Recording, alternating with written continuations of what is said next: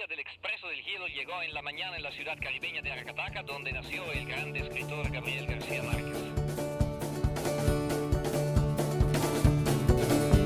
Il treno corre forte, si divora la foresta. ¡Ay, madre! Están llegando un tren de extraños pasajeros. Il circo arriva in piazza ed il villaggio si risveglia. Y todo el mundo sale para dar la bienvenida.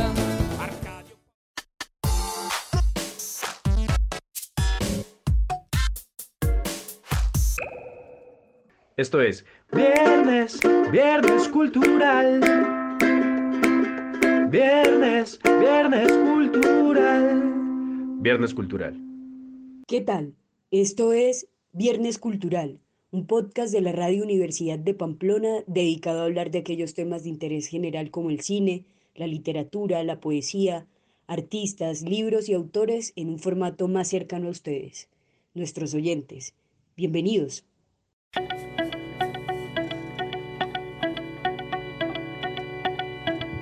El alma y el cuerpo.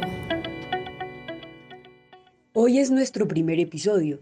Decidimos dedicarlo a lo autóctono, a lo nuestro, al realismo mágico del gran exponente de la literatura colombiana. Hablamos de Gabriel García Márquez, quien con su obra catapultó más arriba el nombre de nuestro país. En estos 20 minutos oiremos canciones que nos recuerdan a sus letras, a sus personajes, fragmentos y haremos algunas recomendaciones cinematográficas relacionadas con el Gran Gao. Soy Jessica Carvajalino y los estaré acompañando en este Viernes Cultural.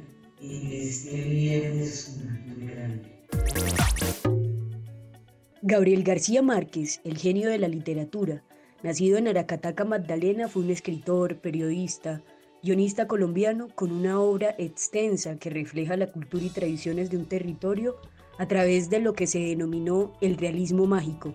Y es que, ¿quién no oído hablar al menos una vez en su vida de García Márquez?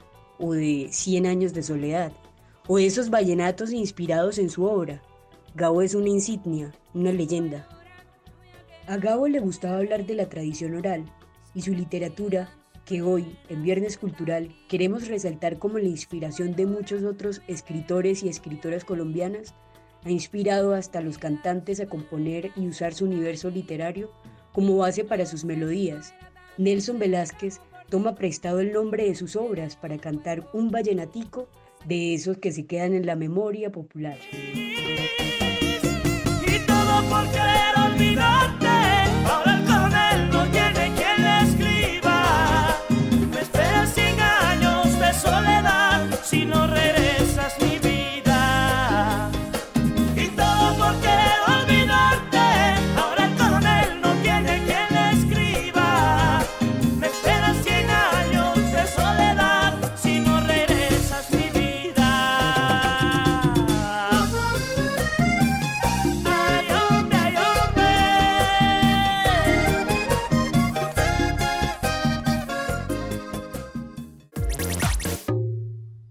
Hablando de historias, lo fantasioso siempre estuvo presente, no solo en su obra, sino tal vez en su propia inspiración. Gabo posiblemente usó los mitos y leyendas de la costa caribe colombiana para crear ese mundo fantástico, Macondo. Y Macondo es... Macondo es Colombia resumida en un pueblo ribereño donde pareciera que algo muy grave va a pasar en ese pueblo.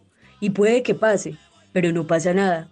O posiblemente Macondo también sea esa representación imaginaria de lo que es y lo que García quería mostrar de su entorno y de su país.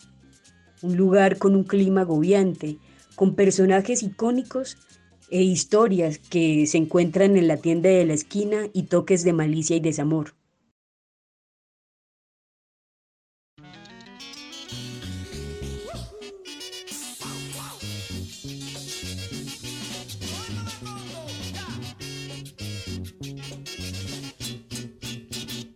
Años de Macondo sueñan, sueñan en el aire.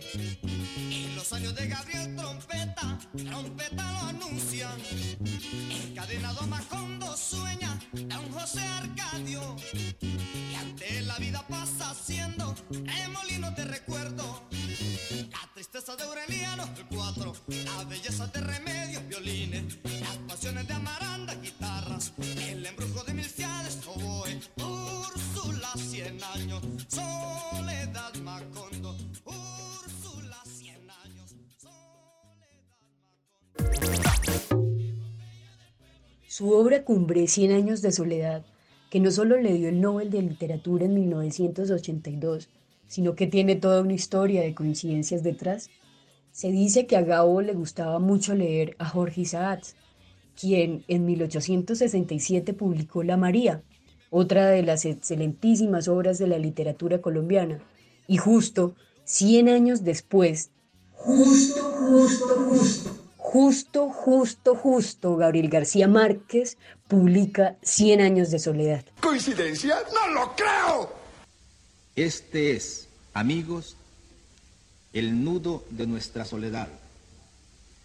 Pues si estas dificultades nos entorpecen a nosotros, que somos de su esencia, no es difícil entender que los talentos racionales de este lado del mundo, extasiados en la contemplación de sus propias culturas, se hayan quedado sin un método válido para interpretarnos.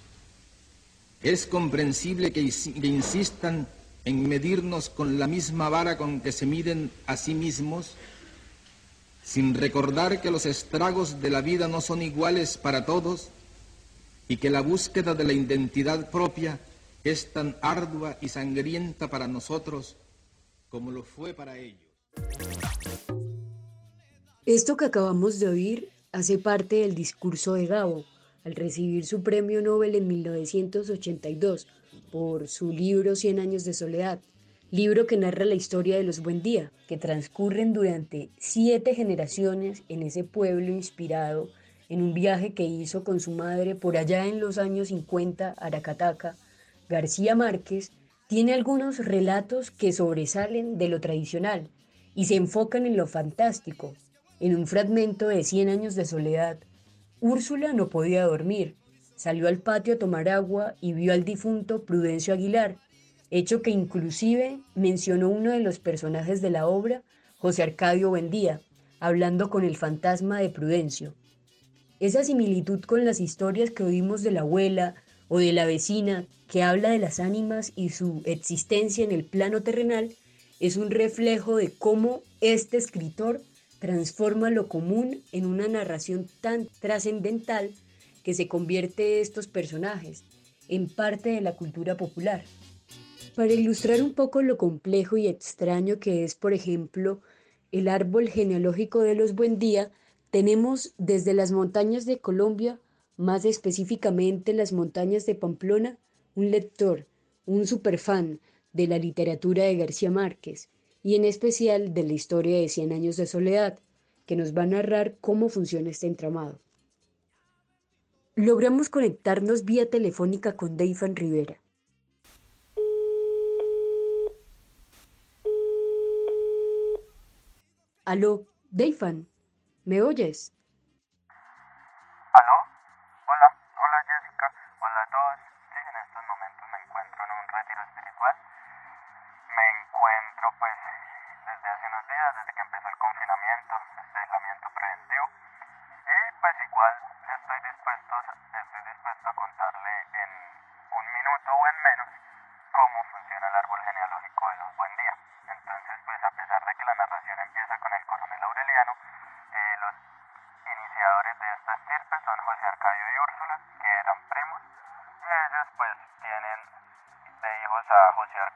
a Amaranta y al coronel Aureliano.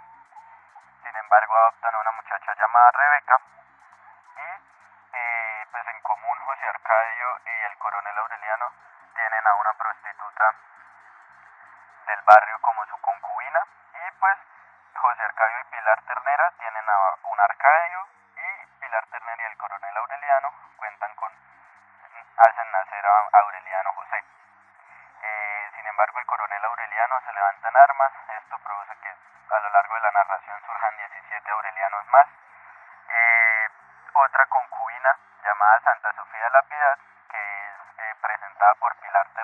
Arcadio, a su hijo,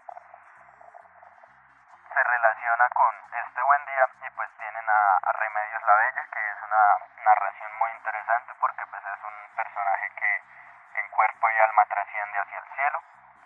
Eh, también tenemos a Aureliano II, a José Arcadio Buendía, que ya vienen siendo de esa generación, de la generación de Remedios la Vega.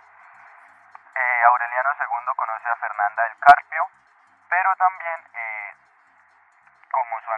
generación, Aureliano II y José Arcadio Buendía comparten a Petra Cotes, que también es una concubina, para que eh, nazca José Arcadio y Amaranta Úrsula.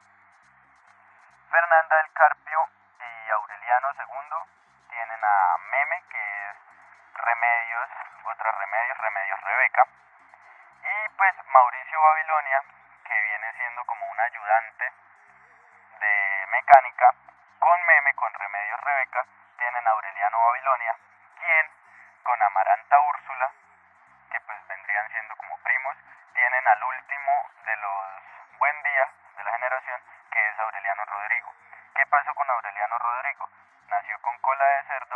llevan las hormigas. Es por esto que dicen que este es el fin de la estirpe de los Buen Día.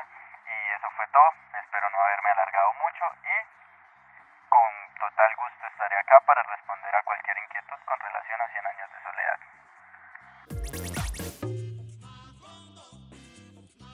No nos podemos quedar en este viernes cultural sin hablar desde la academia lo que representa y lo que representó en su formación 100 años de soledad y la obra de Gabriel García Márquez para uno de los egresados de nuestra alma mater. Escuchemos qué dice nuestro amigo y filósofo Sergio Hoyos. Bueno, Cien años de soledad para mí es un libro que me remite a mi adolescencia. Digamos que mi mamá era profesora de lenguaje, es aún, pero fue mi profesora de lenguaje en el bachillerato y ella decía que uno no podía graduarse de bachillerato sin haber leído la Ilíada y la Odisea de Homero, sin haber leído el Quijote por hablar español y sin haber leído Cien años de soledad por el hecho de ser colombiano.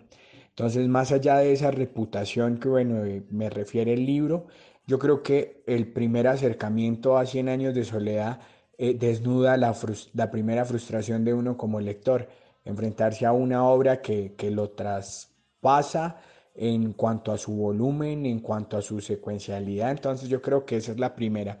Pero es una, es una frustración operativa, digamos que además de la frustración presenta un reto porque obliga a saber leer la cantidad de símbolos y la cantidad de escenarios eh, revestidos de historia que están allí en 100 años de soledad. Entonces yo creo que para mí que 100 años de soledad es un libro que tiene una historia personal y es esa, la de la frustración y la del reto del lector.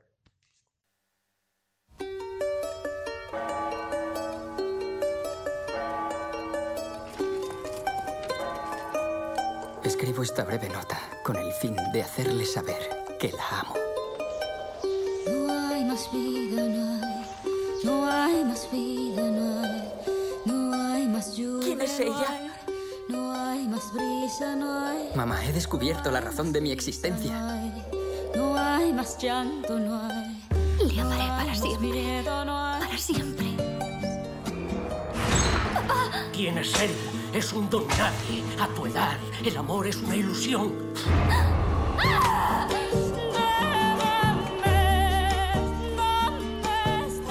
Los peores años de mi vida pasaron. Pero mi amor permaneció constante. Padre dijo que debemos ser felices sin amor. Nuestro amor triunfará. Formará parte de mí. Vaya a donde vaya.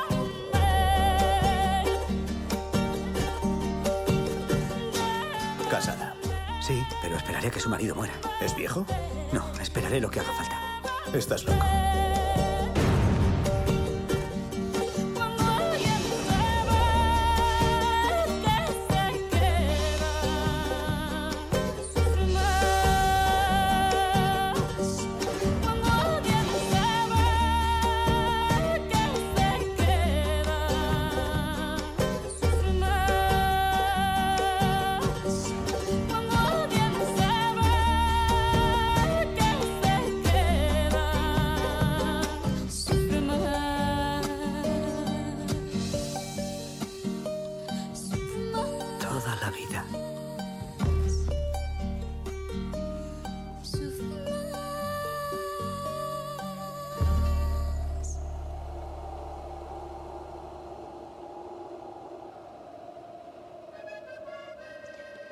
Eso que acabamos de oír es el tráiler de la película El amor en los tiempos del cólera, filmada en el 2006, rodada en Cartagena de Indias y Monpozzo, dirigida por Mike Newell y protagonizada por Joanna Mezzogiorno, Javier Barden y Benjamin Bratt, además de la participación musical de Shakira, quien ganó Globo de Oro a la mejor canción original por despedida, la cual es la canción que acompaña el tráiler que escuchamos. La película habla de la historia de Florentino Ariza, quien es capaz de esperar al amor de su vida, una mujer de familia acaudalada llamada Fermina Daza, por más de 50 años. Esta historia se desarrolla a finales del siglo XIX y a principios del siglo XX, y es nuestra pieza cinematográfica recomendada en este episodio y que de verdad esperamos que la vean en esta época de aislamiento social por la que atraviesa el país y el mundo.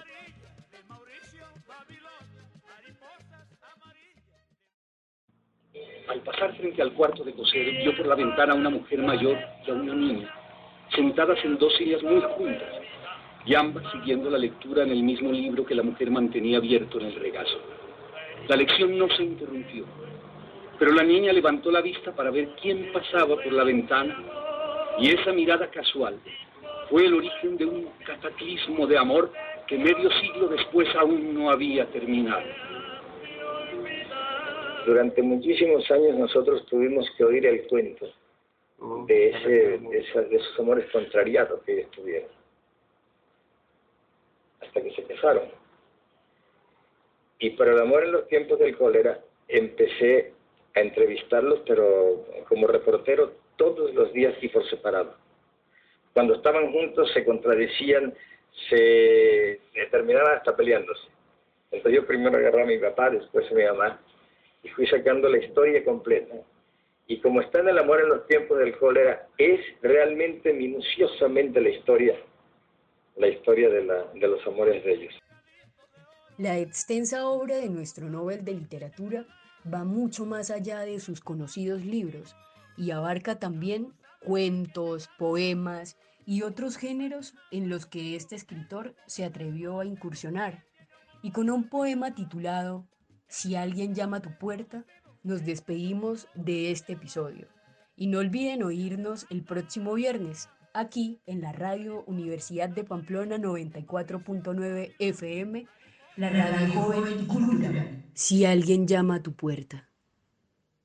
Si alguien llama a tu puerta, amiga mía, y algo en tu sangre latino reposa, y en tu tallo de agua temblorosa, la fuente es una líquida de armonía, si alguien llama a tu puerta y todavía te sobra tiempo para ser hermosa, y cabe todo abrirle luna rosa, y por la rosa de sangre el día, si alguien llama a tu puerta, una mañana sonora de palomas y campanas, y aún crees en el dolor y en la poesía, si aún la vida es verdad y el verso existe, si alguien llama a tu puerta y estás triste, abre que es el amor, amiga mía.